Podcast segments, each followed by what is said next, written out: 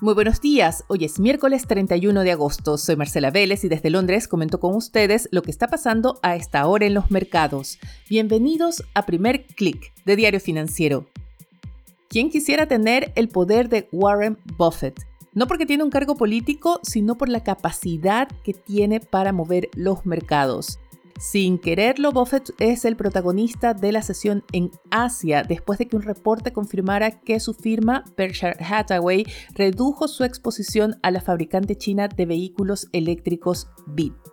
Las acciones de la empresa cayeron casi 8% a pesar de que las acciones que vendió Buffett redujeron su participación apenas de 20,02% a 19,4%, una reducción mínima, pero suficiente para que el mercado la interpretara como una señal negativa respecto a las perspectivas del negocio de la empresa china.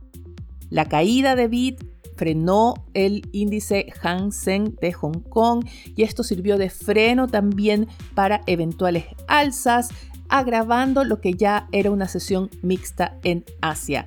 El índice regional no logra evitar así las pérdidas y cae 0,10%. Hay que decir también que la sesión en Asia estuvo marcada por nuevos reportes económicos desde China. Se reportó el índice PMI de manufacturas que por segunda vez consecutivo queda en terreno de contracción. El índice reportó una lectura de 49.4 desde el 49 que hubo en julio, una ligera mejora y también una ligera superación de expectativas pero se mantiene nuevamente en terreno contractivo, en terreno de recesión, y esto es producto de, por ejemplo, la política cero COVID que obliga a suspender operaciones, pero también a la crisis que provocan las olas de calor, la crisis energética que ha obligado a racionamientos también en el área industrial y esto está ralentizando la actividad. ¿Por qué comienzo con China este podcast? Porque lo que está pasando y la sensación de cierto pesimismo que comienza a sentarse sobre ese mercado está afectando también las expectativas para los precios de las materias primas. Esta mañana vemos que el petróleo anota una caída de más de 2% y también vemos caídas en los metales. De hecho, el cobre anota una nueva caída consecutiva y pierde a esta hora 0,41% en Londres. Ya que hablo del mercado británico, vayamos a Europa, donde están los titulares de esta mañana después de que la eurozona reportara una inflación récord en agosto. El alza del índice de precios a 12 meses llegó a 9,1%. Esta superación del nivel de 9% ha generado alerta, las voces que demandan una acción drástica del Banco Central Europeo van en aumento. En el mercado se está hablando de la necesidad de un alza jumbo de la tasa de interés, es decir, un alza que vaya más allá de los 25 puntos base y parece haber un consenso de que el ajuste necesario sería en la próxima reunión de al menos 75 puntos base. Este sería un récord para el Banco Central Europeo, pero todo apunta a que los halcones son los que están hoy al mando del emisor europeo. Vamos a ver qué sucede, tendremos que esperar hasta la próxima semana. Mientras tanto, ya el reporte de inflación afectó al mercado porque generó estas expectativas de un ajuste más agresivo y vimos cómo los índices cambiaron su dirección y a esta hora el stock 600 pierde 0,86%.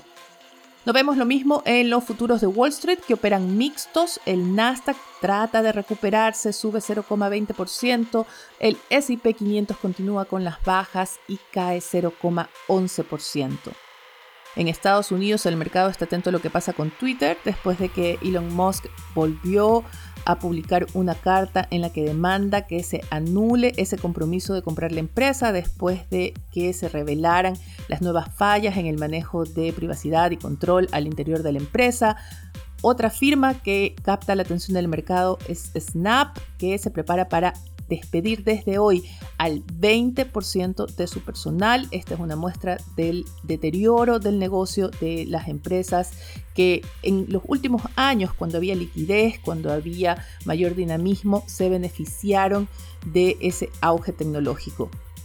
Pero no solo el mercado estará atento a las empresas, hay datos importantes y eventos importantes en la agenda para hoy. Wall Street prestará atención a la encuesta ADP de creación de empleo privado. Ya el reporte de aperturas laborales, de un aumento de las aperturas laborales, generó expectativas de que la Fed tiene todavía argumentos para avanzar en una política más, más drástica de ajuste. Y precisamente esto genera más expectativas en torno a las conferencias que tienen agendadas dos miembros de la Fed, que son Rafael Bostich y Loretta Mesters. En Chile, la atención estará en los datos que publica el INE a las 9 de la mañana. Se entregan cifras de producción industrial, producción manufacturera, de cobre y también ventas de retail correspondientes a julio. En la región tendremos nuevas cifras de desempleo en Colombia y Brasil. Ahora quiero comentar con ustedes rápidamente los titulares de la edición de hoy de Diario Financiero. El principal recoge el impacto de la inflación en el negocio de Falabella. También hay un titular que anuncia los cambios o anticipa los cambios más bien que está preparando Hacienda para el secreto bancario, por ejemplo la tasa para las sociedades de inversión. Esto como parte del proceso de reforma tributaria que sigue en negociación y el gobierno se prepara para presentar sus indicaciones el próximo 7 de septiembre. Es entendible que el gobierno no quiera anunciar grandes cambios, ya ayer comentábamos cómo se postergaron los lineamientos de la reforma previsional para después del plebiscito.